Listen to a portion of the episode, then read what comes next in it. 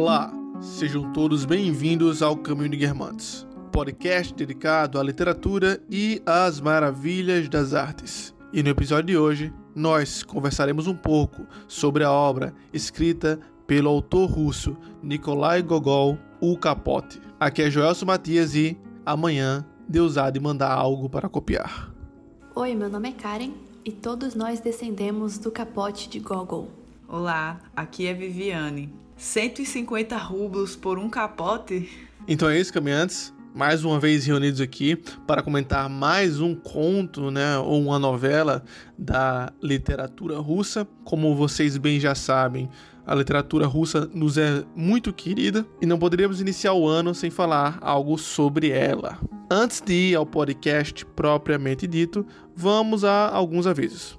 O primeiro aviso é que mudamos o horário de postagem e o dia da semana também, né, para os podcasts. Se você já bem percebeu, agora estamos postando às quartas-feiras às 10 da manhã, mudando o horário antigo que era às 8 da noite dos sábados, né? Então, coloque na agenda, marque aí no seu Google Agenda da vida que podcast novo toda quarta-feira às 10 da manhã, certo? Se você nos conheceu agora, se você é, encontrou agora o Caminho Diamantes por meio da sua plataforma que você escuta podcasts, é, recomendo que você nos siga lá também no Instagram. Lá a gente conversa um pouco, troca ideia, temos stories interativos, posts que discorrem sobre alguns assuntos que nós trazemos aqui no podcast ou não. Tem coisas que discutimos apenas lá mesmo. Enfim, põe lá na pesquisa do Instagram ou underline Caminho Diamante que você será direcionado à nossa página. Se você buscar algo mais aprofundado, ler alguns textos que nós elaboramos e algumas discussões mais profundas, nos busque lá no Médio. Digita no Google ocaminho.médio.com. Lá você vai encontrar textos, artigos, ensaios e reflexões sobre literatura, psicologia e até mesmo educação e filosofia. E por último, mas não menos importante, se você quiser apoiar esse projeto e receber materiais e recompensas exclusivas por isso, nos apoie via a plataforma Apoia-se. É só procurar no Google também, bem facinho, vocês vão encontrar. É só buscar também o Apoia-se do Caminho de Diamantes, que vai ser fácil, fácil encontrar, né? Um dos nossos principais materiais ou uh, itens exclusivos para apoiadores é o caderno de estudos. Um caderno, uma curadoria que você vai receber toda quarta-feira com o objetivo de te ajudar a aprofundar os estudos na obra discutida. Como por exemplo, hoje está lançando o episódio do Capote e por sua vez também está sendo liberado para os apoiadores um caderno de estudos sobre o Capote, falando um pouco sobre o autor, sobre a obra e trazendo também alguns textos de apoio, né? E te ajudando nesse aprofundamento, como já foi dito. Agora, sem mais delongas, vamos ao podcast.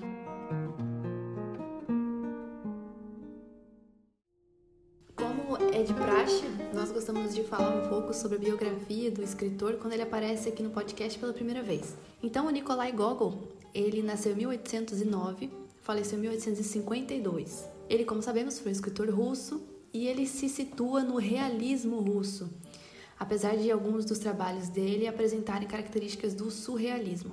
Ele é bem conhecido por aquele livro Almas Mortas, que é considerada a primeira uhum. novela russa moderna. Ele também escreveu Diário de um Louco e O Nariz. Ele nasceu na região do Império Russo, na atual Ucrânia, e isso é bastante importante para a obra. A gente vai falar um pouquinho sobre isso depois, o contexto em que o capote foi escrito. Ele era filho de um pequeno proprietário de terras, foi estudar com 12 anos, perdeu o pai, se mudou para São Petersburgo e trabalhava em um modesto emprego em um escritório. Então tem bastante semelhança com o personagem aqui do Akaki e também com a maioria dos personagens russos que a gente traz aqui, naquela Rússia ainda pobre, bastante feudal e com burocratizações enormes. É bem interessante a gente perceber como que a biografia do autor se relaciona com a obra dele. Desde jovem ele se identificava bastante com a escrita, ele escrevia textos para teatro ele tentou uma vaga para a Universidade de São Petersburgo como professor de história e lá ele conheceu o Pukin, que já, na época já era um destacado escritor russo e ele influenciou bastante o trabalho do Gogol. Humorista, dramaturgo, prosador e polemista, seria sobretudo graças às suas narrativas breves, né? Como é o caso de, dessa que a gente vai discutir, o Capote, e o Nariz, que também foi citado por Karen, né? É importante a gente sempre lembrar desse humor que há na escrita do Gogol. Ele é realmente bem lembrado por isso. Essa importância que o Gogol vai ter para o desenvolvimento da prosa russa, como eu falei, se manifesta nessa frase atribuída ao Dostoiévski, que Karen trouxe aí na entrada, né? Que é que todos nós saímos do capote de Gogol, né?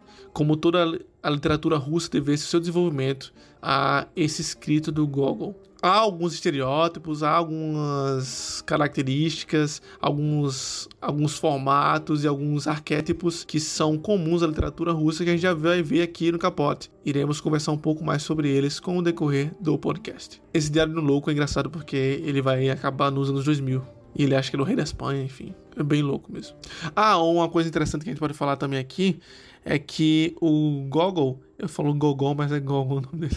O Gogol, ele toma muito das narrativas folclóricas, das histórias que já existem sobrenaturais, para compor as suas narrativas próprias, né, autorais. Eu estava até conversando com isso com Viviane e Viviane lembrou como isso parece também com o que o Ariano Suassuna fez aqui no Brasil, né?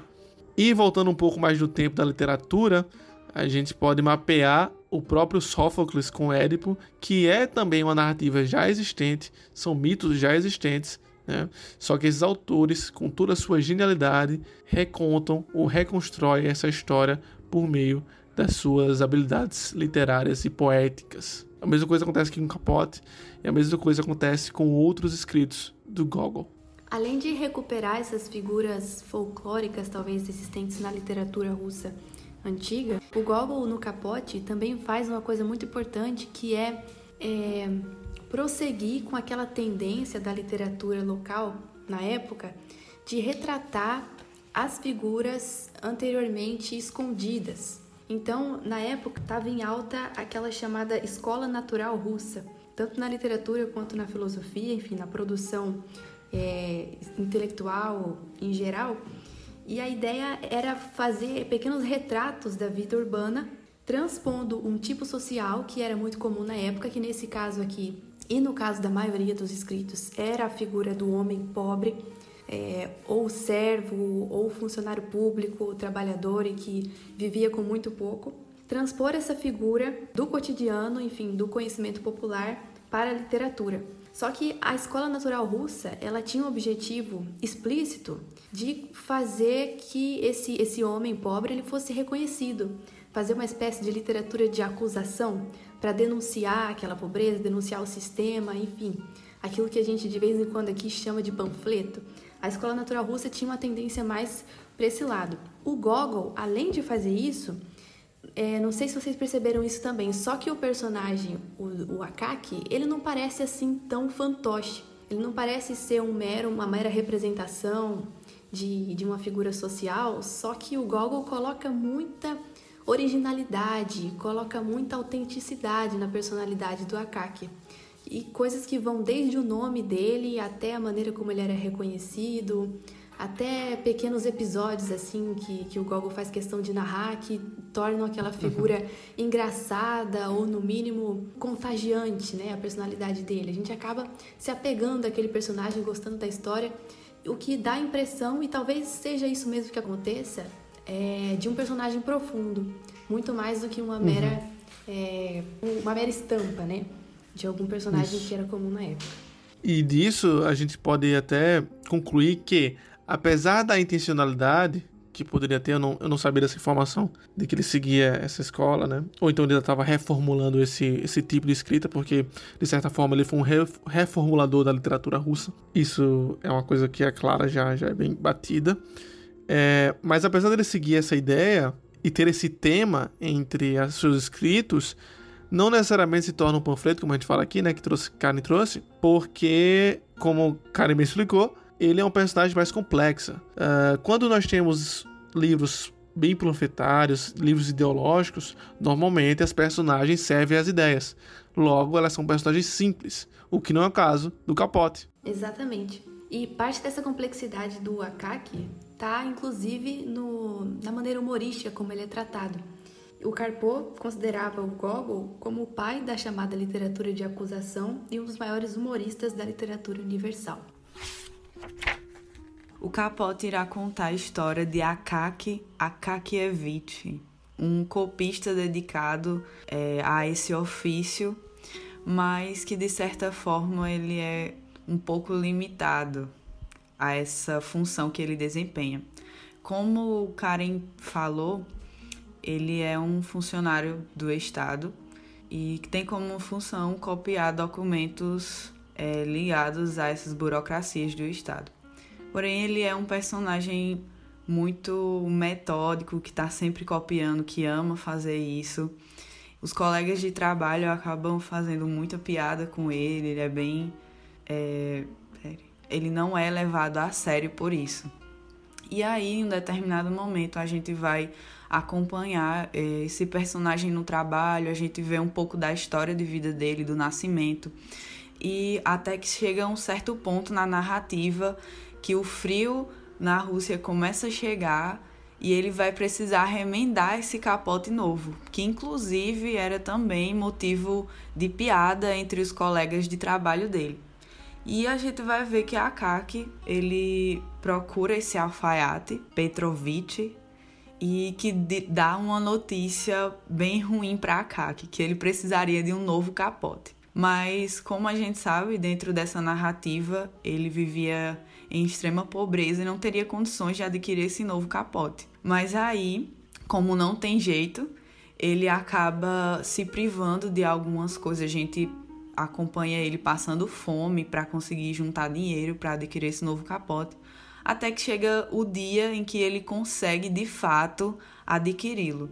E nós vemos que toda a narrativa ela vai ser mudada. A forma como as pessoas tratam a Kaki começa a ser diferente.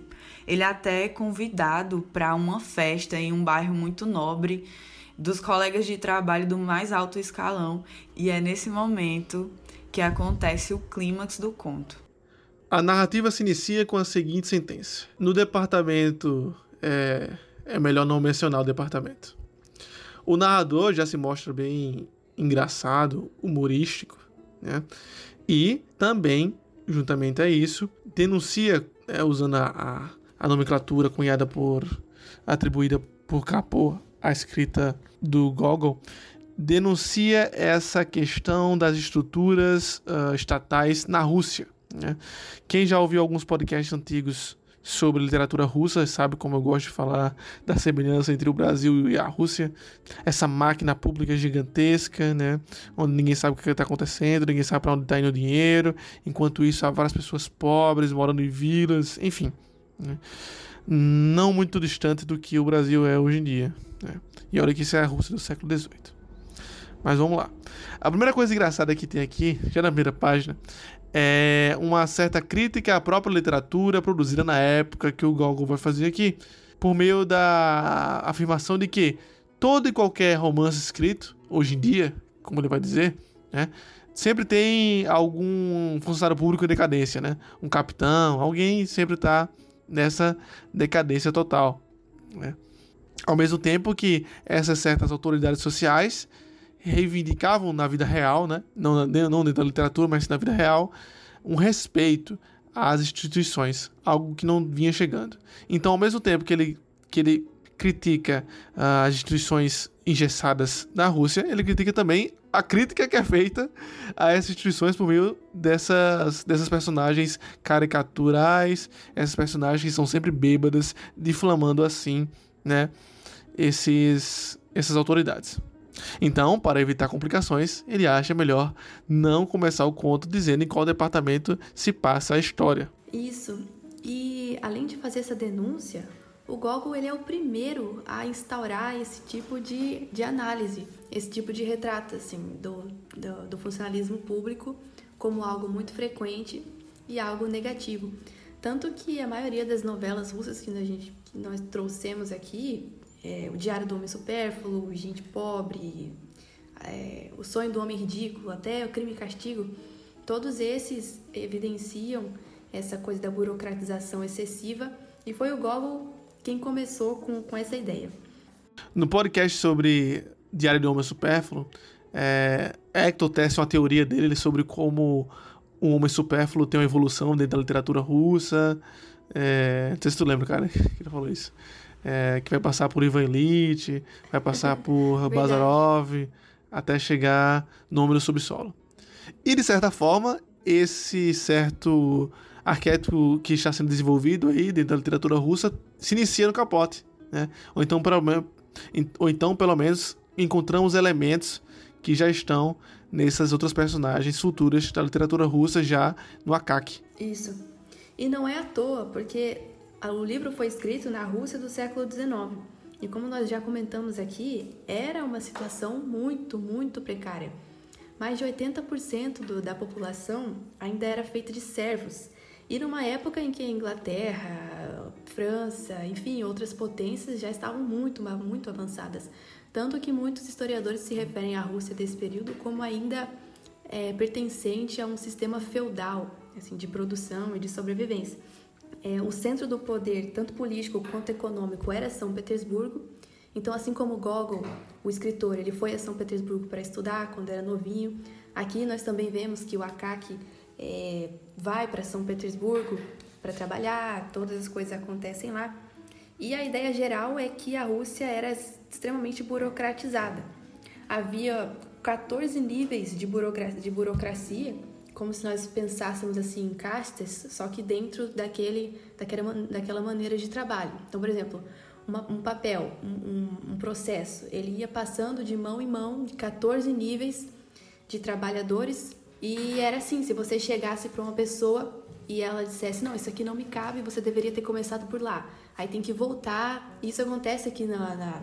Tem cenas que demonstram isso também, né? De que ele estava tentando resolver e ninguém podia ajudar. Sempre um passando o problema pro outro. Quando tu falou isso acontece aqui, eu achei que tava falando do Brasil. Também. Central Cidadão, já falou lá? Com certeza, acontece no Brasil. Há muito Igual. tempo, aliás.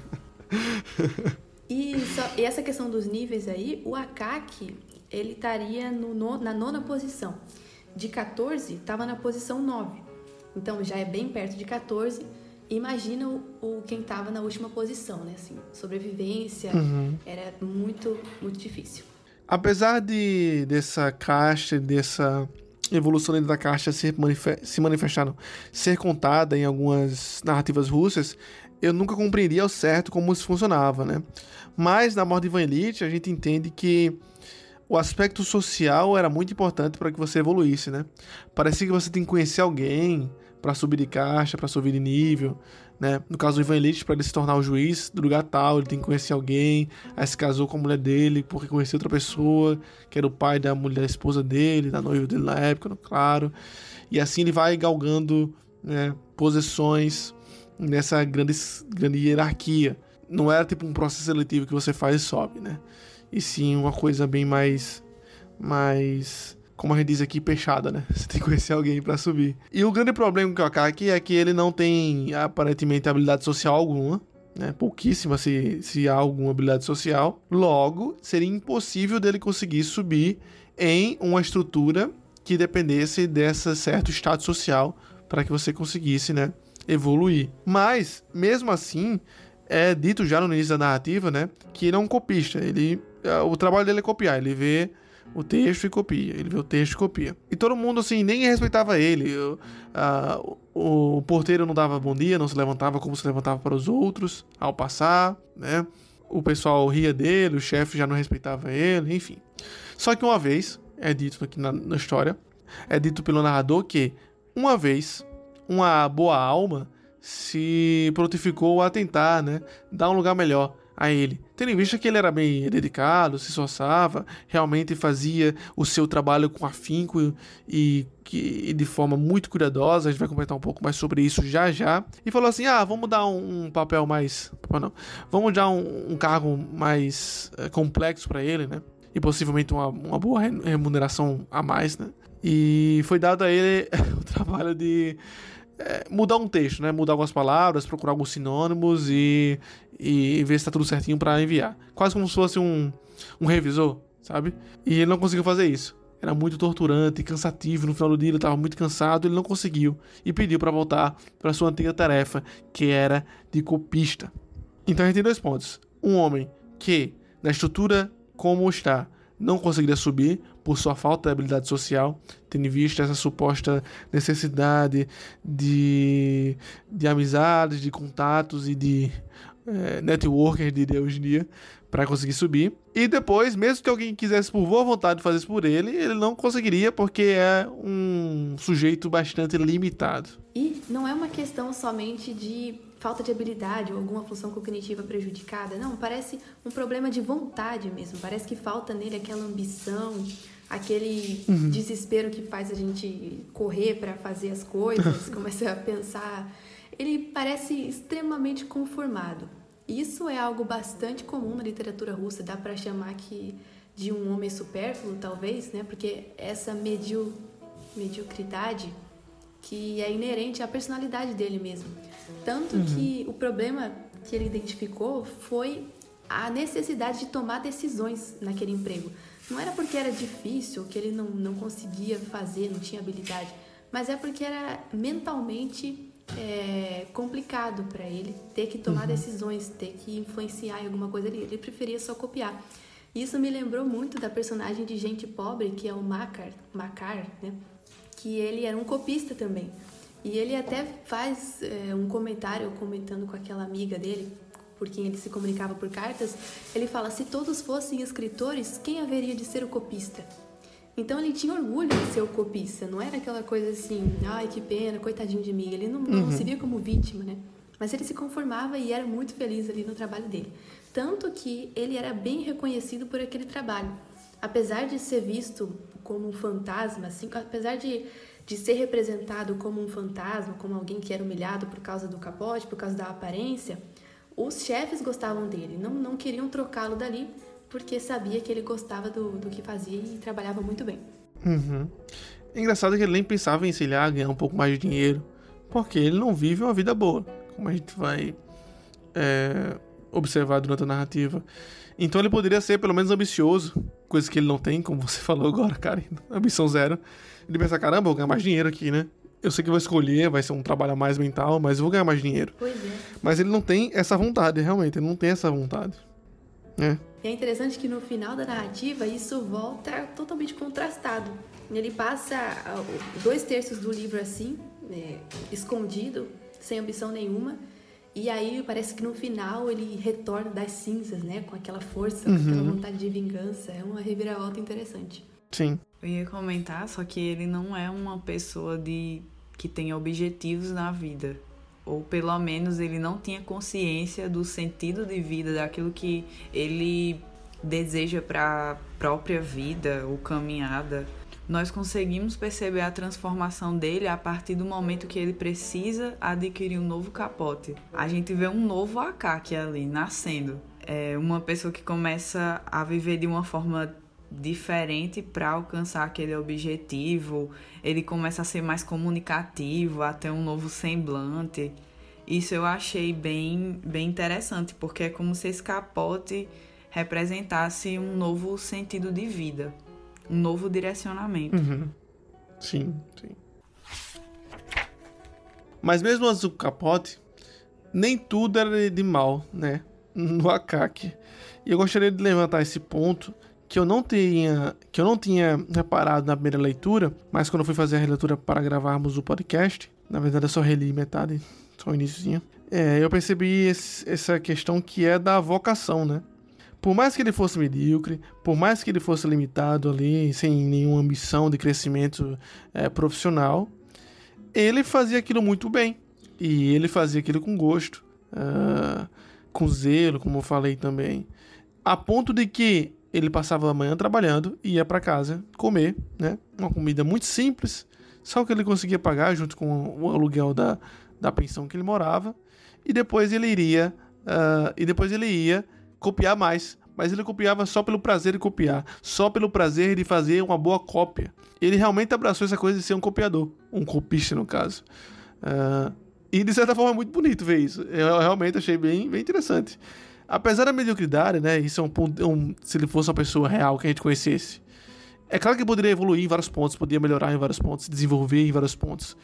Mas uma coisa seria certa: vocação ou compreensão do que é uma vocação e doação ele tem para com o seu ofício. A questão é, com esse nível de comprometimento, com esse nível de compreensão, de vocação, na verdade não compreensão porque ele não entendia isso, ele não aparentemente não estava consciente, mas ele agia em prol disso Mas com esse nível de dedicação, até onde ele conseguiria chegar se ele se esforçasse, se ele tivesse a vontade suficiente para chegar em outras posições, né?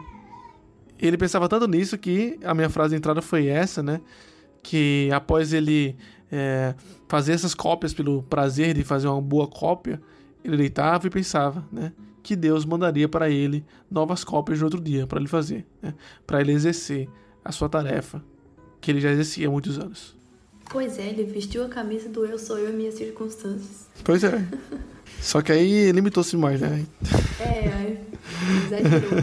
Mas, realmente, apesar de ser conformado e gostar do trabalho em si, enfim, viver aquela vida é, comum, com muito prazer, o que é admirável mesmo, ele se esforçou bastante, como Viviane comentou, para conseguir esse capote. E na época, assim, o capote ele não era só um casaco, não era só por causa do frio. Capote era uma coisa muito importante, sei lá, dá para pensar em numa túnica antigamente, que significava muito sobre quem você era. Não era algo que você pudesse comprar em qualquer loja pronto. Não, ele era encomendado, era sob medida com algum alfaiate da cidade, né, lá de São Petersburgo. Era algo artesanal e, e muito importante, assim, socialmente importante. E por isso, uhum. talvez, que ele se esforça tanto para conseguir esse tal capote. O dele já estava muito surrado, ele sofria por causa disso. E é interessante, como Viviane comentou também, que esse capote deu um outro ar para ele. Mesmo que no final ele tenha retornado lá com mais força, a, a evolução dele, digamos assim, começou realmente nessa segunda parte, quando ele consegue o capote novo depois de se esforçar muito, economizar muito, isso faz dele um homem novo, um homem forte. É como se o capote tivesse dado a ele uma identidade que antes ele não tinha.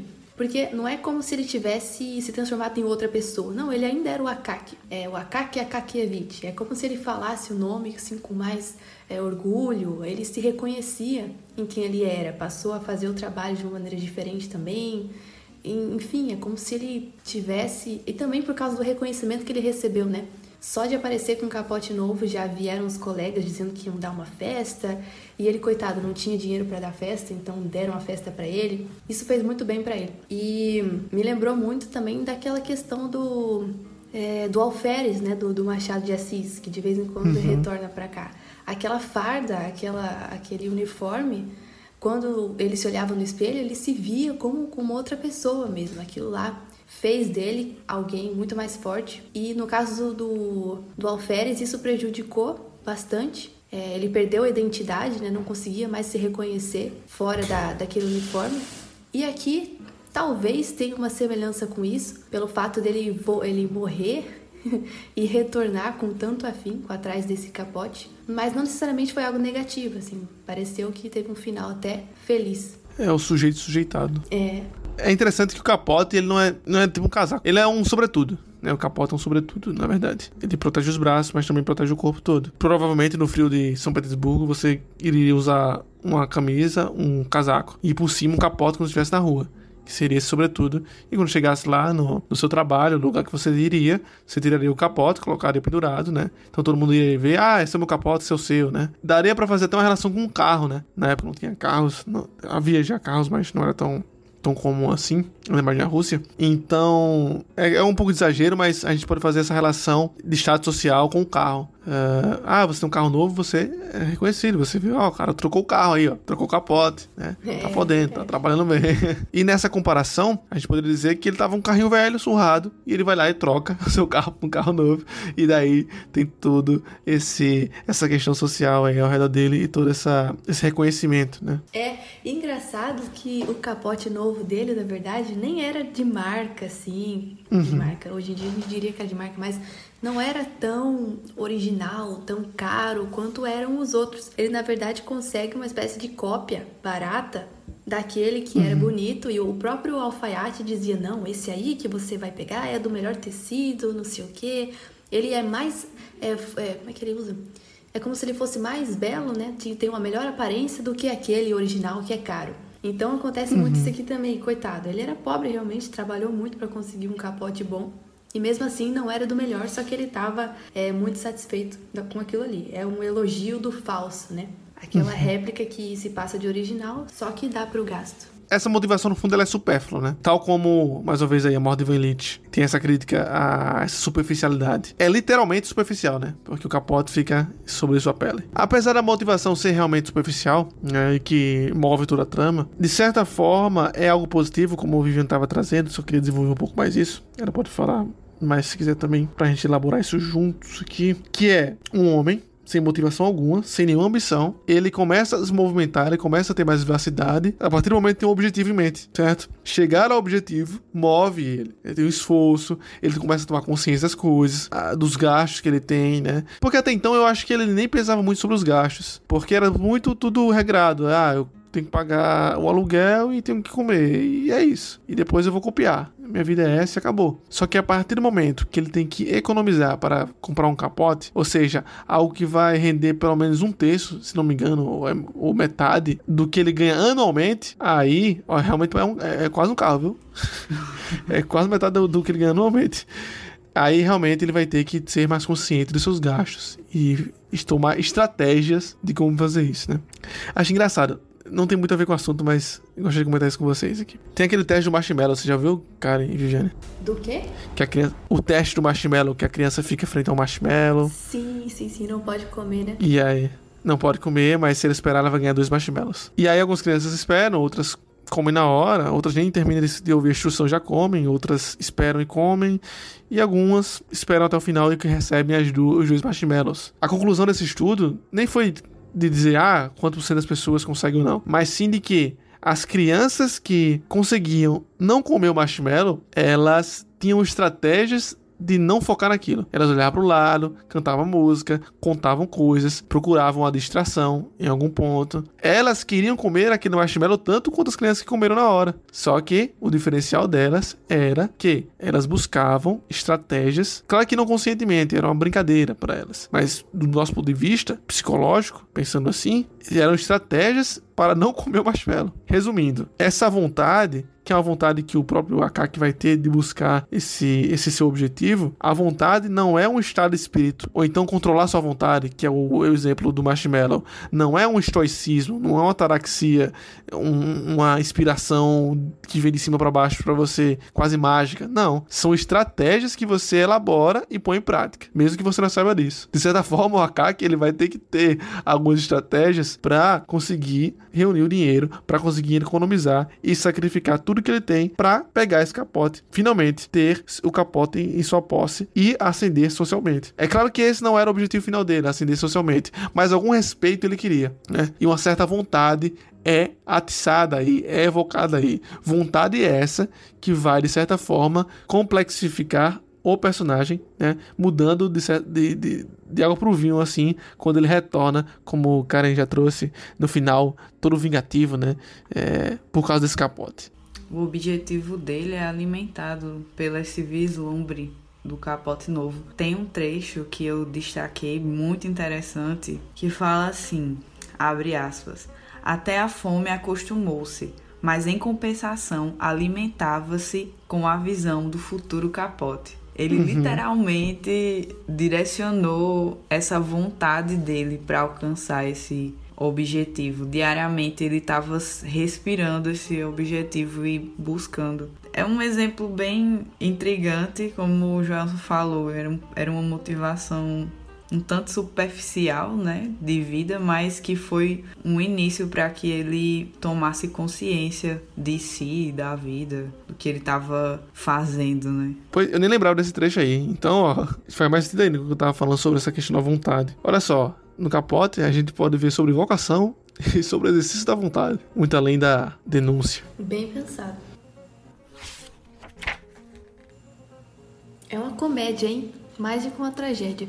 É. No sentido platônico lá, é um personagem bem virtuoso.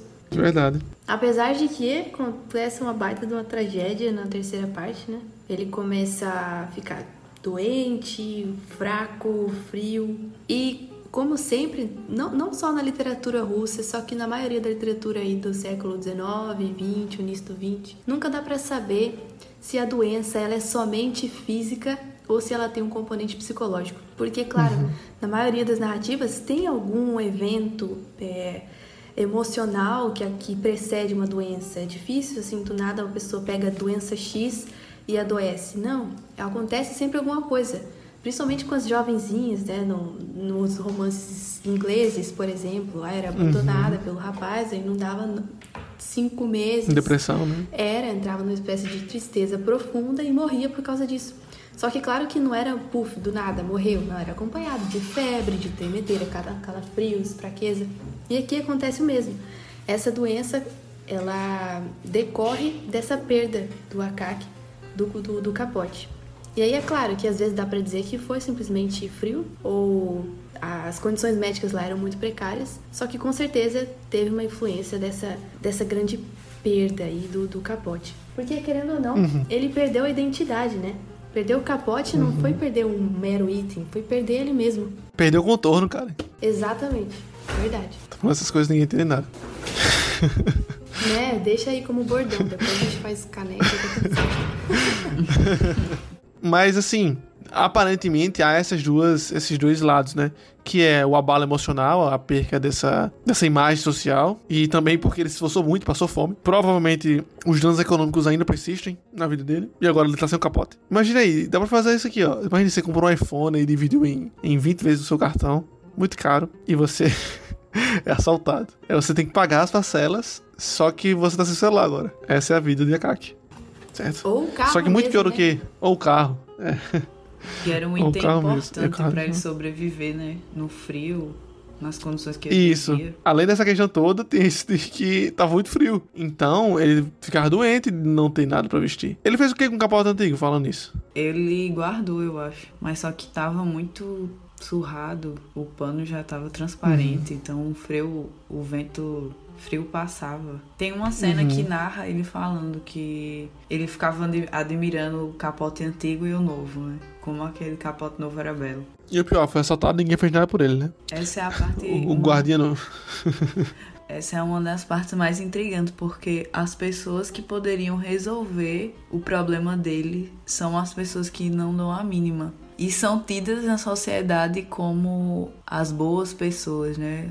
Os cidadãos de bem, mas que são falsos nesse sentido. Tem até uma certa crítica, eu acho, de Gogol a, a essas pessoas. Tem até aquele trecho, Vivino, que você me falou que ele diz, tipo assim, ah, aquela pessoa vai te ajudar, ela tá na igreja, né? Sim. Não lembro disso, mas você falou. Comissário.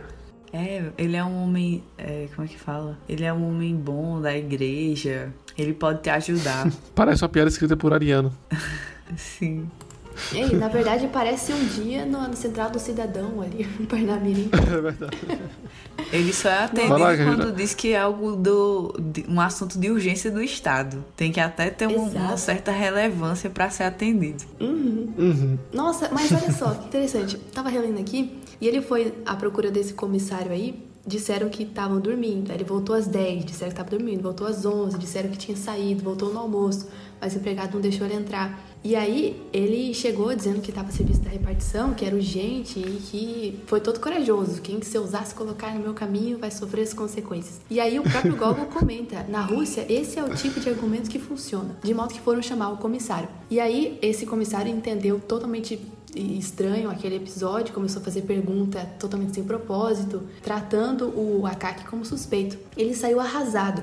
E aí, no dia seguinte, ele voltou com um capote velho, com uma espécie de estratégia ali social para o pessoal ficar comovido, para ele conseguir alguma uhum. ajuda. E aí fizeram até uma coleta, só que aí. Aí teve até umas boas intenções aí. Teve piada, só que fizeram uma espécie de vaquinha ali, só que não foi suficiente. E aí. E aquele ele diz que o resultado não foi suficiente porque já tinham gastado todas as economias com um presente de Natal para o chefe.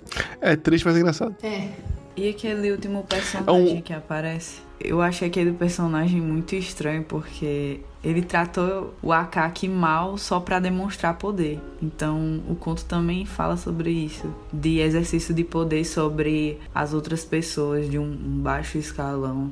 Eu ia perguntar o que vocês tinham achado desse personagem também. Era um general? Eu não, eles não especificam, mas é como se ele fosse um chefe. Eu acho que é o general mesmo. Ah, é verdade. É ele que, que o Akaki consegue falar com ele, ele, ele se sente ofendido, general, por causa da autoridade mesmo. Aí começa a maltratar ele. Sabe com quem você tá falando? Conhece o procedimento nesses casos? Aí que, aí que acontece aquela coisa da repartição pública. Antes de tudo, você deveria ter passado pelo, re, pelo requerimento na sua repartição. Isso iria parar na mão do chefe, que veria o secretário. Enfim, a burocracia.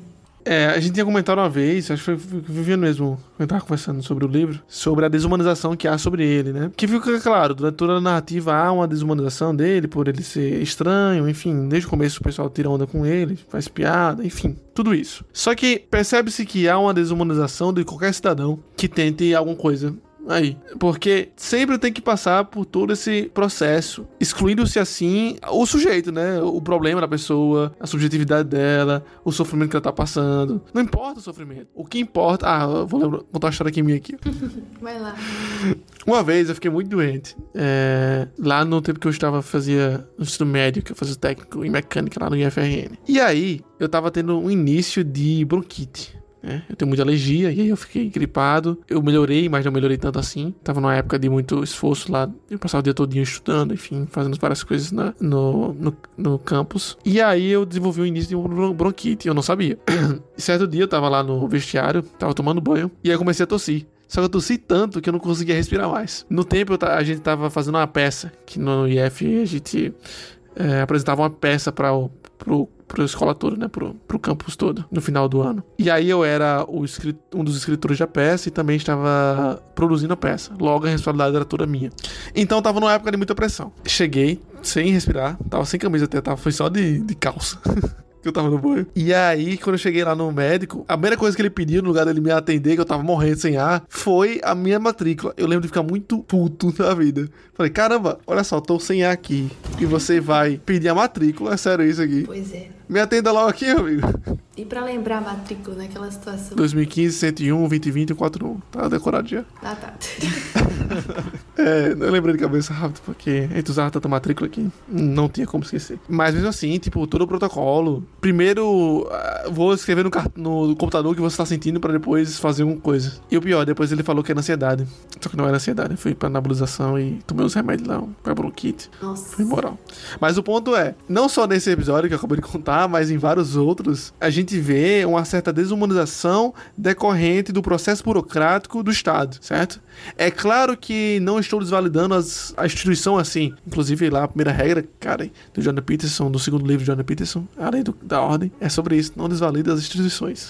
Não é desvalidando. É claro que o processo burocrático ele tem um motivo, inclusive de dar conta de uma grande demanda, né, de problemas, de pessoas que precisam resolver aquele problema, principalmente. Só que não se pode perder de vista o ser humano ali, o sujeito ali durante o processo. Como acontece? Todo mundo que está ouvindo esse podcast aqui, em algum momento, foi para alguma repartição pública, como a central do cidadão da vida, e percebeu que está sendo tratado com descaso, ou só mais um. É claro que é normal que isso aconteça, a pessoa está lá todo dia, fazendo o mesmo trabalho. É, o problema, seu problema é banal. É, todo dia resolve isso. Porque você acha que é fim do mundo, para ela é uma coisa diária. Mas, por mais que isso aconteça, essa perca da, da visão do sujeito ali é realmente uma coisa, no mínimo, triste. E aí, quando você tem um sistema burocrático inchado, um sistema desnecessário, que é esse da Rússia da época, ainda por cima, é muito mais sofrimento. É muito mais revoltante, até mesmo. O melhor de tudo é a forma como esse general ele responde, porque quando descobre sobre a morte de Ele simplesmente vai para uma festa, beber e jogar. Pra Sim. diminuir a, a, o que ele tinha feito, né? A responsabilidade do, do ato dele. E é uhum. é como se fosse uhum. só ignorado mesmo. Só uhum. mais um ali que morreu e depois ele foi substituído por outra pessoa e a vida continua, né? Exatamente, exatamente. Fazendo a relação mais uma vez aí com a morte de Ivan Illich, o Ivan Illich, ele, ele julgava os processos como se fossem papéis e não pessoas, e não vidas ali. Da mesma forma, ele foi atendido por médicos que via só a doença e não via ele ali, né? Não existia uma humanização do sujeito naquele processo que o médico fazia, naquele tratamento que tentava ser feito. E ele se sentia muito mal por isso. Ivan Illich não parecia querer nem. Não era a cura que ele queria, ele queria ser tratado como um, um ser humano, coisa que ninguém tratava ele direito, nem mesmo o médico. É claro que a Kaki não sofre, não foi um, um violentador, né? porque o Ivan Lit é um violentador nesse ponto. Esse violentador é uma palavra muito forte, mas vamos lá. Um ser que fez e que depois sofre com isso. O Akaki só sofre, né? Porque ele tá realmente numa posição muito abaixo. É, ele, como copista, não chegou nenhuma, nenhuma demanda para ele resolver que ele deve ter criado grandes problemas ou então diminuído alguém. Em sua posição, ele realmente não tinha muitos poderes para fazer isso. Outra coisa legal aí que tem pra gente refletir um pouco, ainda mais sobre essa fala que você trouxe agora, Viviane, de que ele foi trocado, é que tendemos, eu acho que quem falou isso uma vez foi Zé Guilherme, tendemos a nos nos reconhecer em locais e instituições nas quais somos apenas uma peça. Sei lá, eu sou aluno da UFRN. Eu sou só mais um aluno da UFRN. Quando eu vou sair, vieram milhares antes de mim e vão vir milhares depois, e assim a vida segue, né? Eu só sou mais um aluno de psicologia da UFRN. Não faz diferença nenhuma. Assim como os professores, os professores vão passar mais tempo lá dentro. Então talvez seja um pouco mais significativo, mas nem por isso, tal, como um professor, a CAC, que também é um servidor público, era só mais um saiu, entrou de licença, morreu, acabou, se aposentou, entra outro no lugar. E assim a vida segue. Sendo que hoje em dia nós temos uma ideia diferente de família, mas o único lugar, falando das instituições sociais, de forma geral, no qual há diferença, você é insubstituível, em uma família típica, claro, e bem estruturada, é dentro da família. Se você morrer, assim, mesmo que seus pais tenham outro filho, não vai ser a mesma coisa, certo? Agora, se você sai da UFRN, se você morre mesmo e deixa seu aluno lá, ninguém vai fazer. Tipo, sua turma vai ver diferença, mas de uma forma geral, não, a instituição não vai, não vai parar por isso. Não vai ter um dano por isso a instituição, não. As coisas seguem. Bom, o fato é que depois dessa doença e da morte do Akaki, a gente pensa que o livro acabou. E realmente poderia terminar ali, né? já, ter, já teria sido uma história suficientemente interessante. Só que o Gogol não se contenta com esse fim é triste para o Akaki Akakievich. Então põe uma reviravolta na história que é o retorno do Akaki das, das sepulturas, né? Ele, ele retorna como se fosse uma fênix, assim, totalmente diferente, com força, com toda a identidade que ele nunca teve durante a vida. E pensando bem, desde o início ele foi retratado como um fantasma, né? Sempre escondido, sempre ali é, humilhado, mas agora ele volta como um fantasma diferente. Ele está disposto a recuperar o capote que ele perdeu. É como se fosse um duplo aqui, porque não é o mesmo Akaki, né? Ele, ele é retratado como se fosse outro mesmo. Até a ideia de ser um fantasma já é isso. É, é como se fosse um outro personagem. O fato é que ele retorna, consegue recuperar o capote e aí a, a história tem um final é, relativamente feliz, né? Pelo menos o Akaki está contente ele recupera o capote, só que ele realiza uma espécie de vingança, porque é o capote do general. Enquanto esse, o general estava voltando nessa festa com os amigos, a Kaki ele entra nessa carruagem, acho que é, um, é tipo uma carruagem, e pega o capote. Ele tava indo trair a esposa dele. Né? Aí ele diz para o cocheiro: Não, pode ir, para casa, em rumo à minha casa, depois que acontece isso. E o conto termina com a substituição de Akaki no posto dele, na repartição. É, então além de vingativo, ele retornou como justiceiro. Exatamente o que você falava agora. Ele é um justiceiro, então eu, eu, não sei se a narrativa é, folclórica conta isso, mas me parece que o fantasma do capote, deve ser esse o nome do fantasma, ele deve ser um tipo de justiceiro social entre as pessoas que são roubadas, né? Enfim, na noite, nas noites frias, alguma coisa do tipo. E ele, além do espião, o espírito da vingança e, e da justiça. Quase um motoqueiro fantasma, eu. e o final do, do conto tem bem essa, essa ideia de lenda mesmo. Então talvez seja, seja assim, tem alguma semelhança os dois fantasmas. Acaba como se acaba qualquer lenda de terror aí que fala que o fantasma até hoje encontra-se é. atrás de capotes, né? E alguém viu ele por ali, enfim. Até hoje é possível ver. É.